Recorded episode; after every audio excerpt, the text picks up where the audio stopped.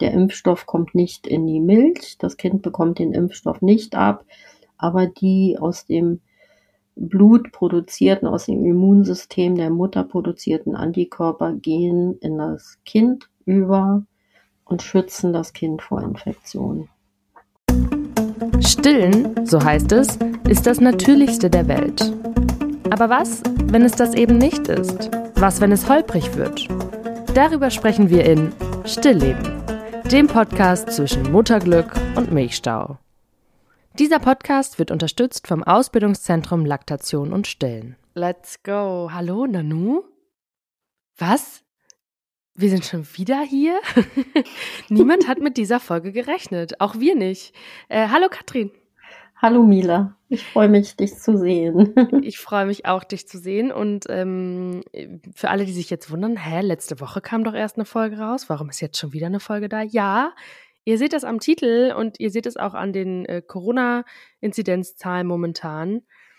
Wir möchten heute über die Covid-19-Impfung sprechen und wie die sich auf stillende Frauen, auf Babys und vielleicht auch auf Schwangere auswirkt.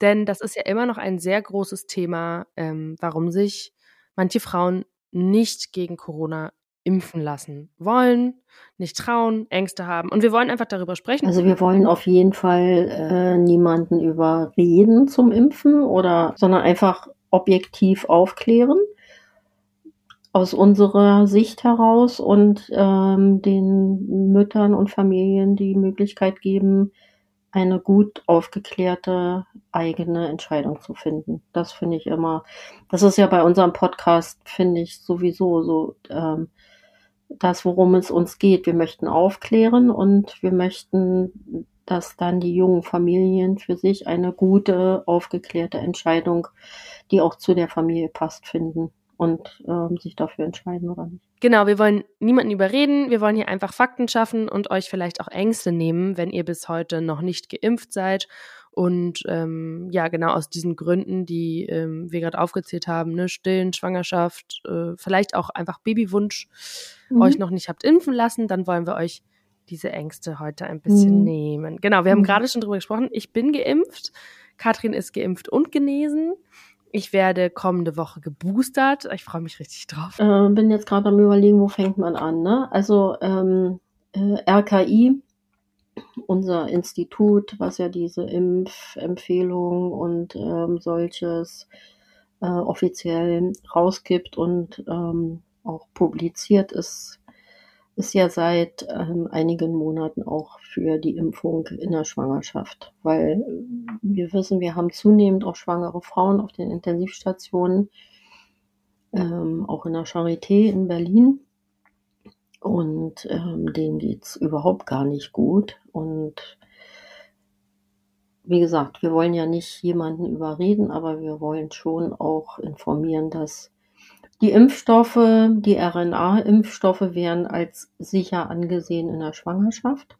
Trotzdem kann ich natürlich verstehen, wenn man ähm, selbst mit sich hadert, ähm, Zweifel hat, wir kennen ja auch aus der Vorgeschichte, also aus viel, vor vielen Jahren, ähm, die, die Geschichten mit dem Schlafmittel ähm, und Medikamenten, ähm, Medikamente, die in der Schwangerschaft freigegeben waren und dann doch schwere Schäden bei den Kindern hervorgerufen haben. Also von daher ist die Entscheidung mit Sicherheit nicht einfach zu finden.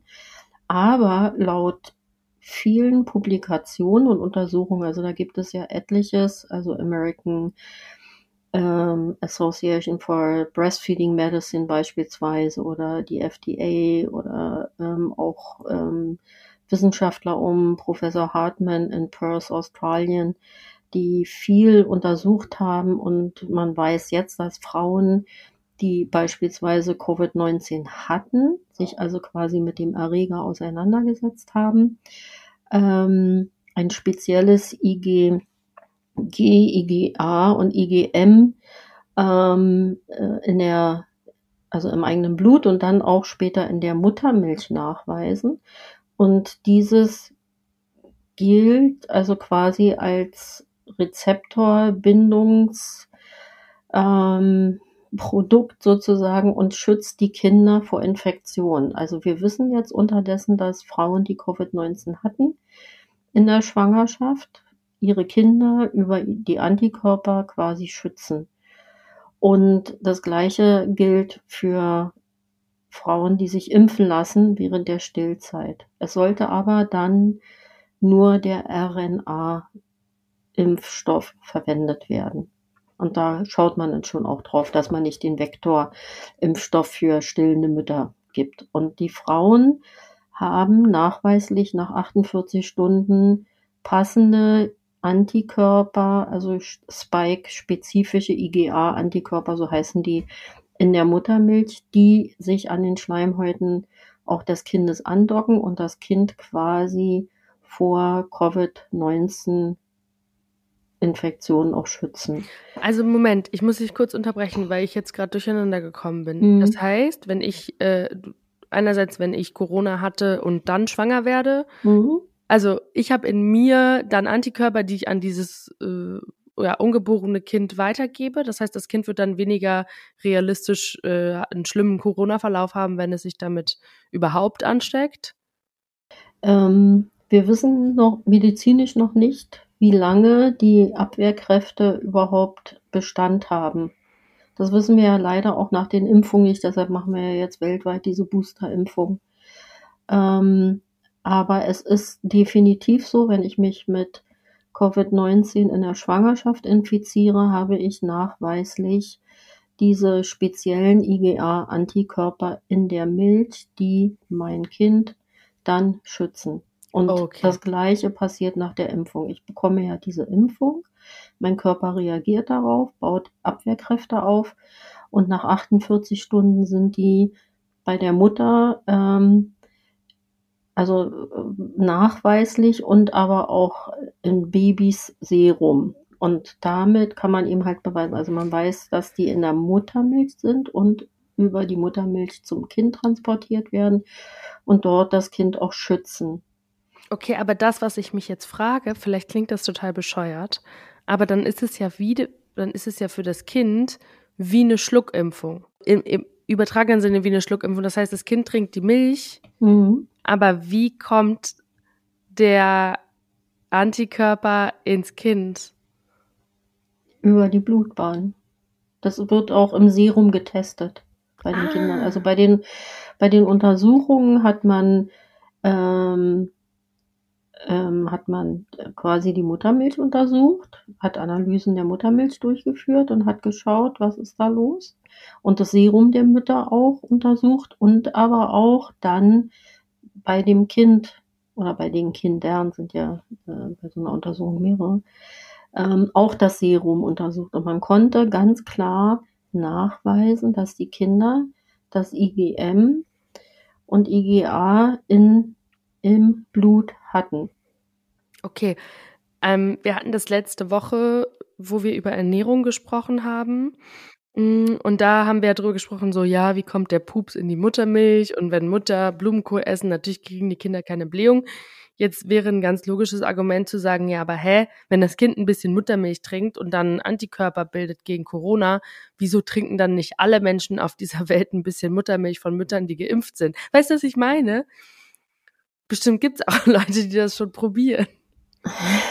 Das weiß ich nicht, da bin ich nicht so ganz äh, auf dem Laufenden, aber was ähm, ähm, durchaus in der Medizin schon äh, durchgeführt wird, ist, dass man Krebspatienten zum Beispiel Spendermilch gibt, damit die ähm, Heilungsverläufe verbessert sind, weil in der Muttermilch ja Stammzellen sind. Ja, gut, damit machen wir jetzt ein komplett anderes Kapitel auf. Aber das ist, finde ich, total spannend. Müssen wir nochmal in einer anderen Folge anreißen, weil ich dazu auch eine tolle äh, Arte-Doku gesehen habe, dass Muttermilch so als ähm, Krebsheilungsmittel gerade in Schweden untersucht wird.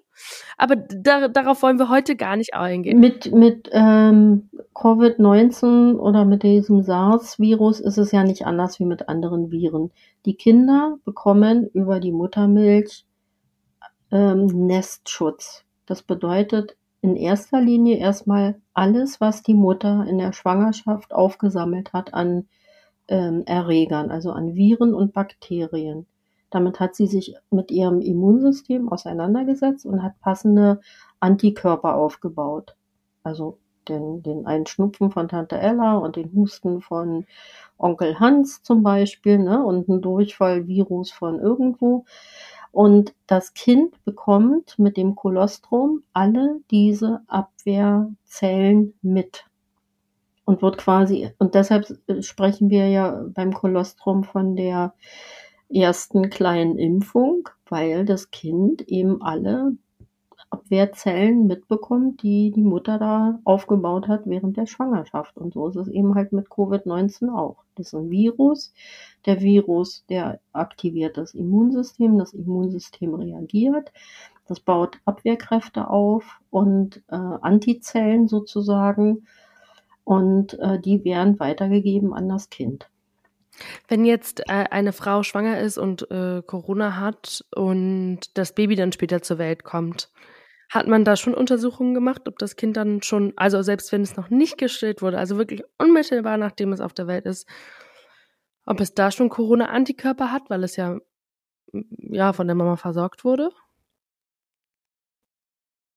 Ich jetzt so frei noch nicht beantworten. Das kann ich dir beim nächsten Mal sagen, weil ähm, ich habe heute gerade noch einige Studien reinbekommen, die jetzt gerade ne, vom Wochenende veröffentlicht wurden. Wenn Kinder jetzt zum Beispiel eine andere Infektion bekommen vom Geschwisterkind oder so, das Kind impft mit dem Erreger die Mutter und die Mutter baut passende Antikörper auf, die über die Muttermilch wiederum ans Kind abgegeben werden.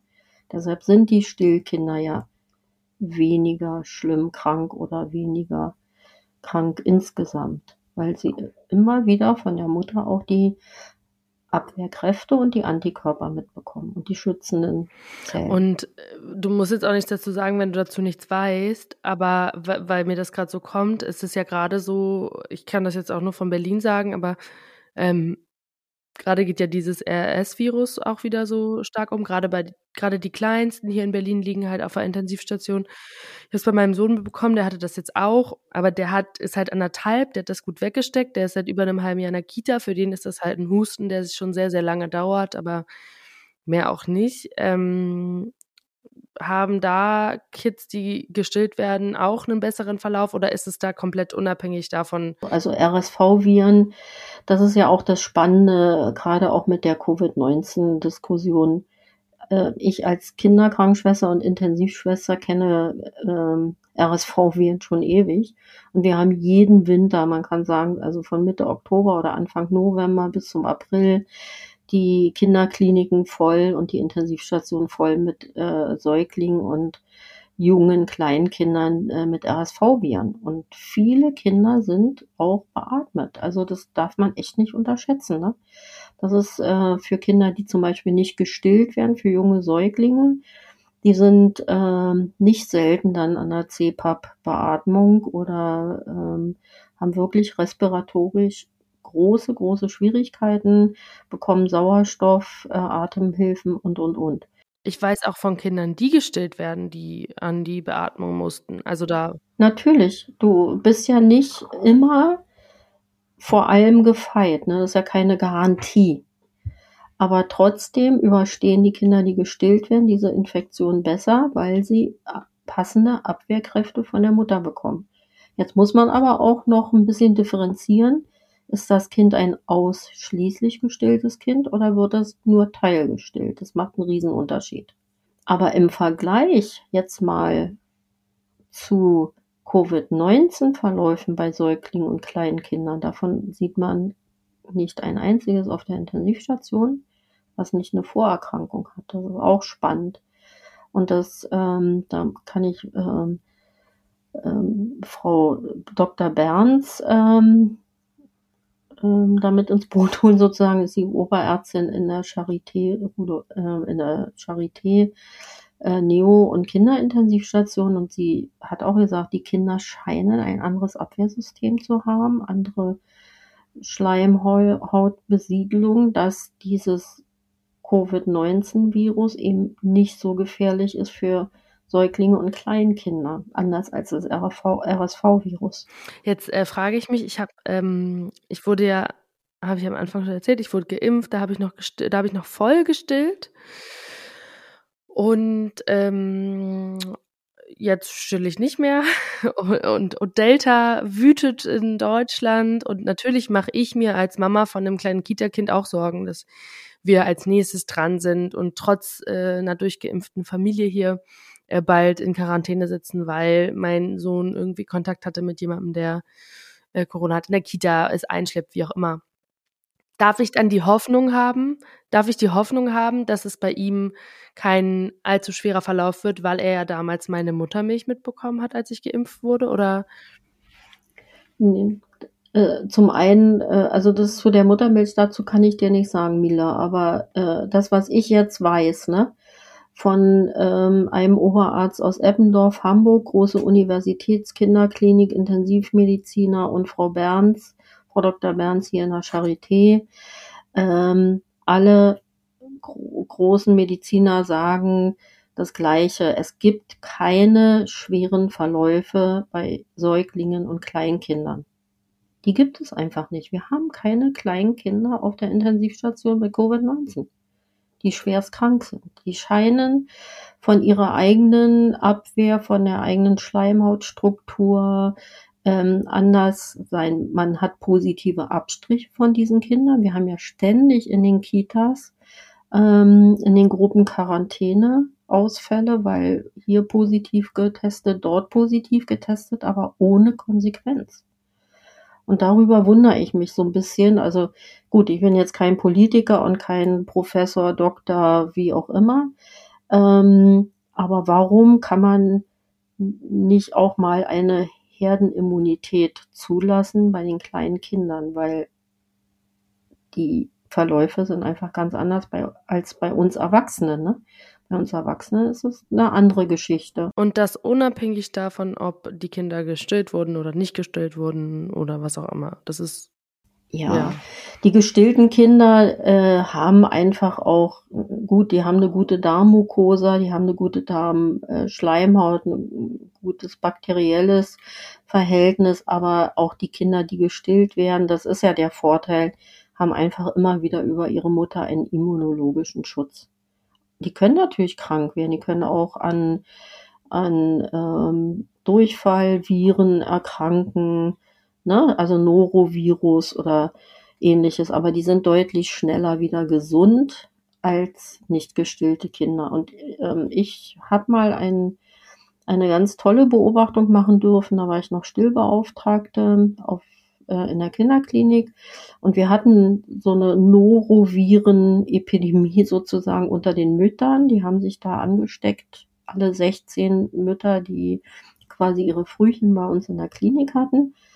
Und nicht ein einziges Frühgeborenes ist an diesem Norovirus erkrankt. Alle sind ausschließlich mit Muttermilch ernährt worden und gestillt worden. Wir hatten trotzdem natürlich mit Mundschutz Kontakt zu ihren Müttern. Hautkontakt. Ähm, und das fand ich schon äußerst beeindruckend. Total.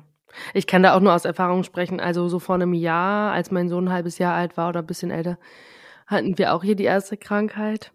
Und also ich glaube, ich glaub, es war ein Norovirus und äh, der war in zwei Tagen war der war der wieder fit.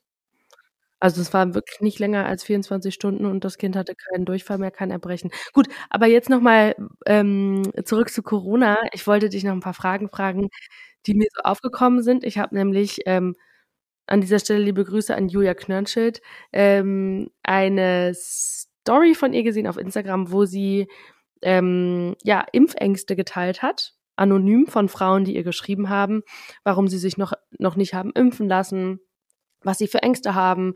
Und das fand ich ganz, ganz toll, ähm, dass sie diese Öffentlichkeitsarbeit da für die Impfkampagne gemacht hat, weil sie nicht gesagt hat, lasst euch alle impfen, sondern sie hat gesagt, fragen wir doch mal die Leute, die sich noch nicht haben impfen lassen, warum sie das nicht tun. Und das fand ich so einen schönen Ansatz und das würde ich gerne kurz mit hier in den Podcast reintragen, ähm, was da so zusammengetragen kam und was wir oder vor allem du vielleicht auch darauf antworten kannst.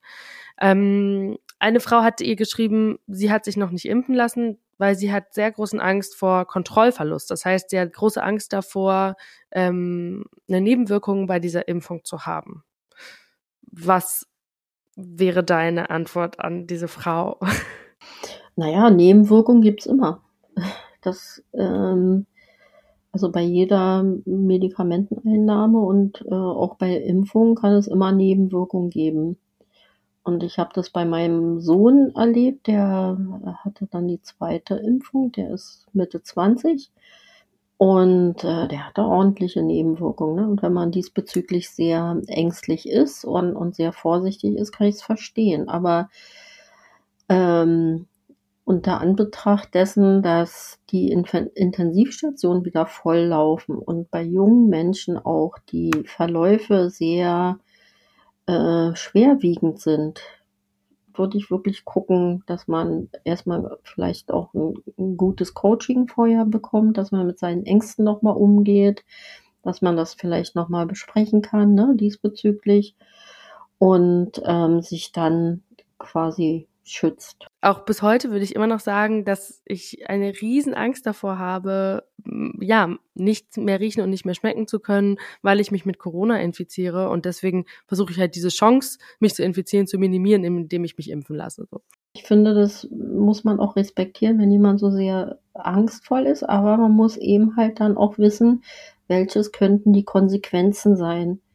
Und ich also wenn ich jetzt eine junge Mutter bin und Angst vor den ähm, Folgen einer Impfung habe, ich kann mich aber nicht wegschotten für Jahre, weil dieses Virus, das muss uns allen bewusst sein, so wie die Influenza-Viren, dieses Virus wird uns, uns begleiten. Das wird immer ein Thema sein. Und wir können doch nicht jedes Jahr in Shutdown gehen und jedes Jahr die Schulkinder aus der Schule nehmen und die Kita-Kinder in Quarantäne stecken, das, das fällt uns auf die Füße. Und äh, das tut vielen Menschen überhaupt nicht gut, äh, psychisch überhaupt nicht gut. Das sieht man ja an, ja, die Suizidrate steigt, ne? Die Kinder in den KJPs, also Kinder- und Jugendpsychiatrien, die steigt, die, ähm, also das Ritzen und, und die Auffälligkeit bei Jugendlichen, das steigt, da, da, das, da, ich glaube, da können wir noch gar kein Ende so richtig absehen, ne?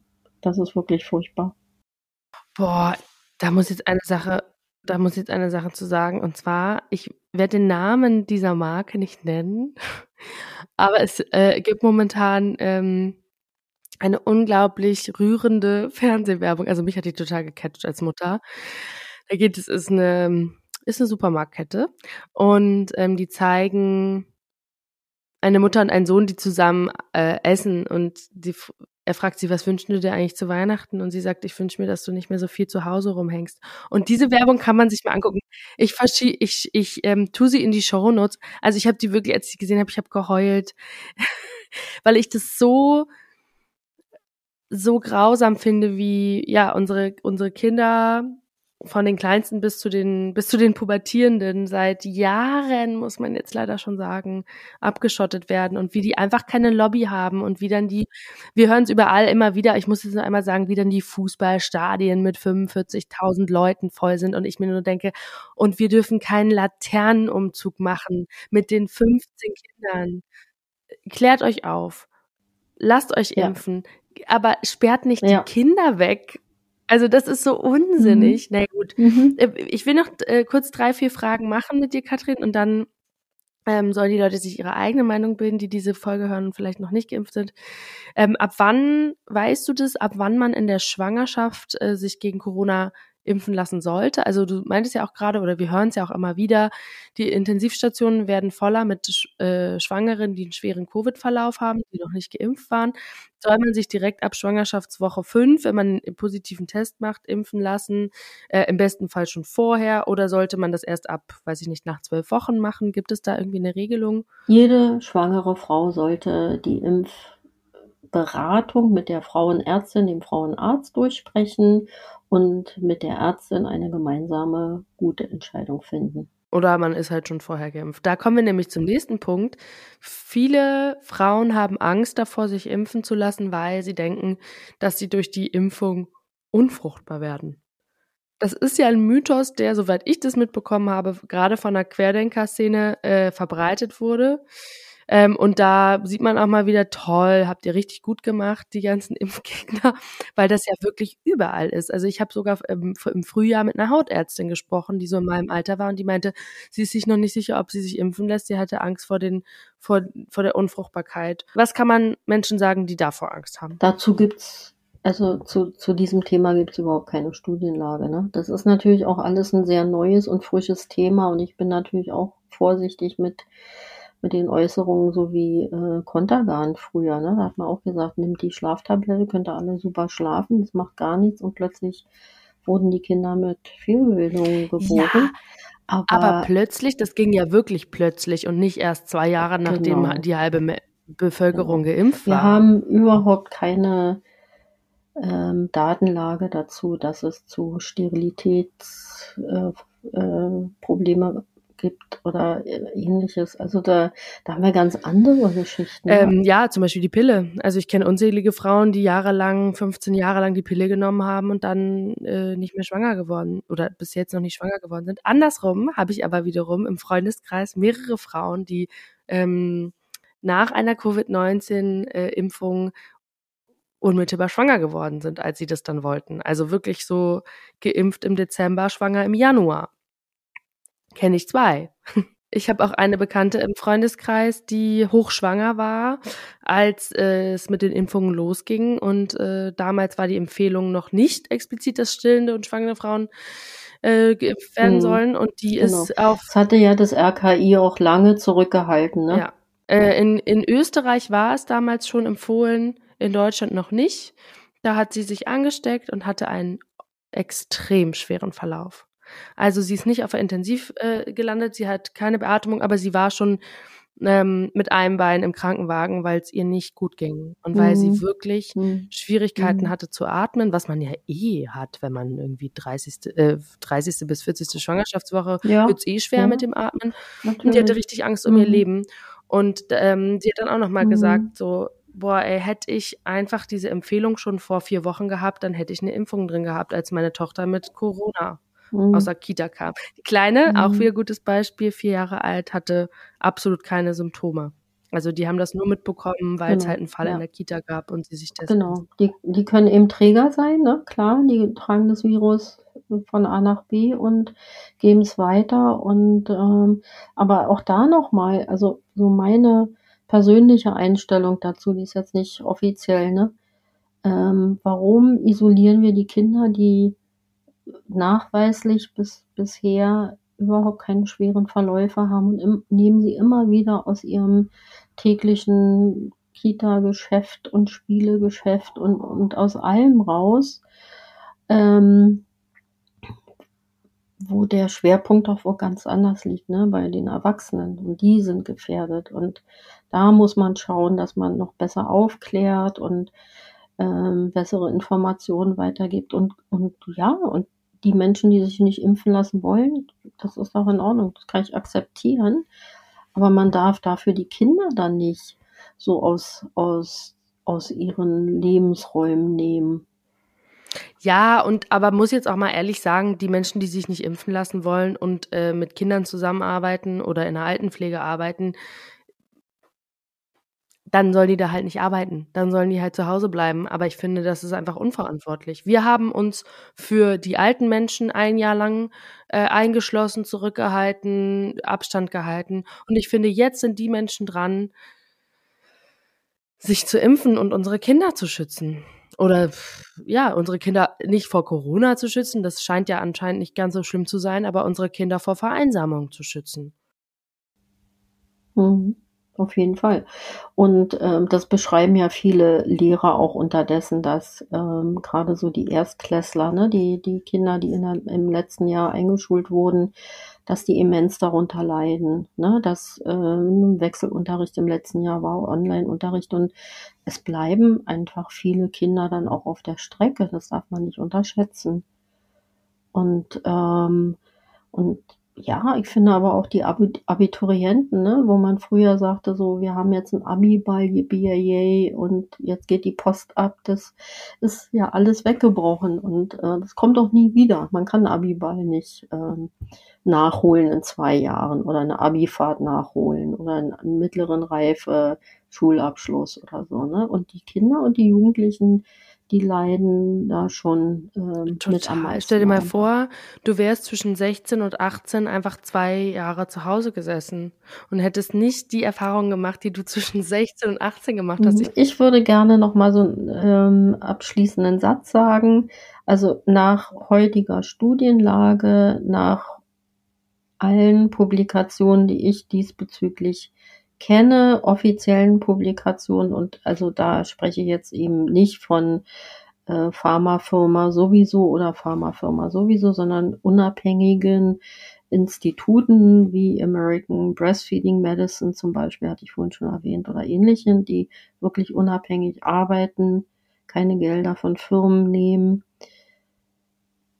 dass Impfen in der Stillzeit, also Corona-Impfstoff in der Stillzeit, RNA-Impfstoff wird empfohlen und schädigt nicht das Kind. Der Impfstoff kommt nicht in die Milch, das Kind bekommt den Impfstoff nicht ab, aber die aus dem Blut produzierten, aus dem Immunsystem der Mutter produzierten Antikörper gehen in das Kind über und schützen das Kind vor Infektionen mein Abschlusswort. Das Wort im wahrsten Sinne des Wortes zum Sonntag. Ja, vielen Dank fürs Zuhören. Wir freuen uns auf eure Mails. Wir haben auch ein bisschen Angst. ich habe ein bisschen Angst. ähm, ja, äh, Kontrameinungen sind willkommen, sind auf jeden willkommen. Fall. Ne? Schreibt uns. Reichert das Leben. Schreibt uns bei Instagram oder schreibt uns eine Mail. Ähm, wir verlinken euch alles nochmal in den Show Notes. Und ähm, ja, lasst euch impfen, ne? Bleibt gesund, pass auf dich auf und alle unsere Zuhörer natürlich auch. Alles Gute, bis dahin. Bis dahin. Tschüss. Tschüss. In der Beschreibung dieses Podcasts sind alle wichtigen Webseiten verlinkt. Unter anderem die Website von Katrin Bautsch und die Website des Ausbildungszentrums Laktation und Stillen, das uns freundlicherweise unterstützt. Ihr wollt keine Folge mehr verpassen? Dann abonniert diesen Podcast und folgt uns auf Instagram. Der Account heißt stillleben-podcast.